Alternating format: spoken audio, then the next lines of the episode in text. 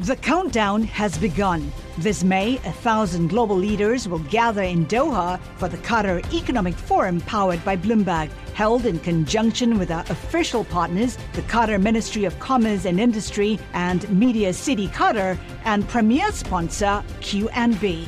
Join heads of state, influential ministers, and leading CEOs to make new connections and gain unique insights. Learn more at QatarEconomicForum.com. Le entregamos todo lo que necesita saber para comenzar el día. Esto es Bloomberg Daybreak para los que escuchan en América Latina y el resto del mundo. Buenos días y bienvenido a Daybreak en español. Es 9 de marzo de 2022, soy Eduardo Thompson y estas son las noticias principales.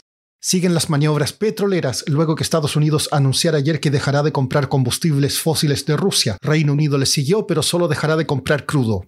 Venezuela liberó a dos presos políticos tras hablar con Estados Unidos sobre el alivio de las sanciones. Sin embargo, la agencia Reuters informó que cualquier relajación de las sanciones dependerá de que Venezuela envíe crudo directamente a Estados Unidos. The Wall Street Journal informó que Arabia Saudita y los Emiratos Árabes Unidos rechazaron solicitudes para hablar con Joe Biden sobre el petróleo. Piden más apoyo en el conflicto con Yemen y están preocupados por un acuerdo nuclear con Irán funcionarios estadounidenses estarían en conversaciones con ejecutivos de las petroleras Exxon, Chevron y productoras de shale gas o gas de esquisto para fomentar la producción local. Un funcionario de la OPEP dijo que no ve escasez de suministro. Si quiere comprar futuros de níquel, mala suerte. China detuvo las transacciones tras una fuerte alza y la Bolsa de Metales de Londres mantuvo una suspensión. Rusia acordó abrir corredores humanitarios en partes de Ucrania durante 12 horas para permitir que los civiles escapen de varias ciudades. Estados Unidos advirtió que las fuerzas rusas están intensificando su bombardeo de Kiev.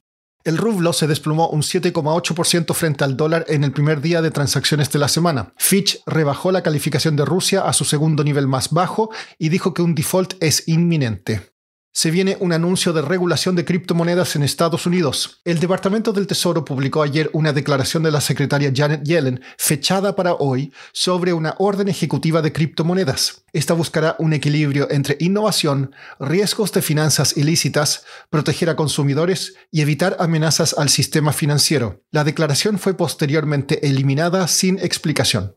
Pasando a América Latina, el ministro de Economía de Brasil, Paulo Guedes, negó que se ordenara congelar los precios de los combustibles, pero discute medidas fiscales que puedan evitar un aumento de los precios. La inflación en México se aceleró al 7,28% el mes pasado. La producción industrial de Brasil cayó un 2,4% mensual en enero y un 7,2% interanual.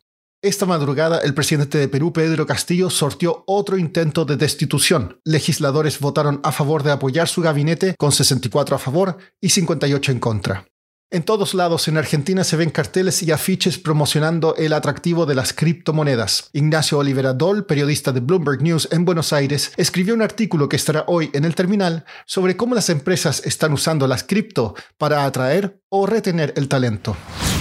Lo que estamos viendo es que Argentina es uno de los países que más rápidamente está adoptando el uso de las criptomonedas en la región porque hay muchos incentivos en este país para eludir las trabas de capitales. Hay que recordar que en Argentina la brecha es de casi el 90% entre el tipo de cambio oficial y el paralelo y que la inflación está superando el 50%, con lo cual las criptomonedas son un buen instrumento para eludir estas trabas y es lo que lleva a las empresas a empezar a tentar a los empleados a cobrar sus salarios en, criptomonedas, sobre todo las tecnológicas. Hoy están ofreciendo a los empleados pagar una parte de los salarios en cripto, a veces en, en Bitcoin, en Ethereum o stablecoins.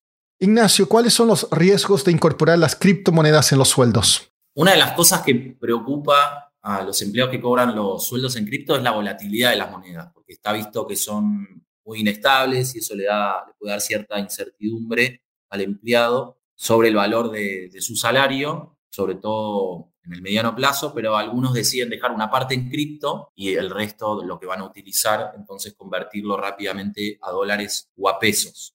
Por el otro lado, también hay que considerar que hay una ley en Argentina que permite que el 20% de los salarios sean pagados en especies. Y dentro del concepto de especies está incluido el de las criptomonedas, las compañías tratan de ajustarse a este marco legal, pero a veces lo que tienen que hacer es establecer otro tipo de contratos justamente para que esta ley no se aplique y eh, lo que hacen es contratar a empleados de manera temporaria o, freelance, de manera que puedan pagar una porción mayor del salario en criptomonedas. Y en algunos casos esto llega al 50%. Y, en, sobre todo en las compañías, por ejemplo, relacionadas con, con las cripto, incluso llega al 100% del salario. Por último, la demanda por píldoras que reducen los efectos de la radiación sobre el cuerpo se disparó desde que comenzó la guerra en Ucrania. Una botella de 180 pastillas de yoduro de potasio ahora cuesta casi 70 dólares en Amazon, en comparación con 30 a principios de año. Eso es todo por hoy, soy Eduardo Thompson, gracias por escucharnos. Para conocer todas las noticias que necesita para comenzar el día, revise Daybreak en español en la app Bloomberg Professional. También puede personalizar Daybreak para recibir las noticias que desee. Eso es todo por hoy. Sintonice mañana Bloomberg Daybreak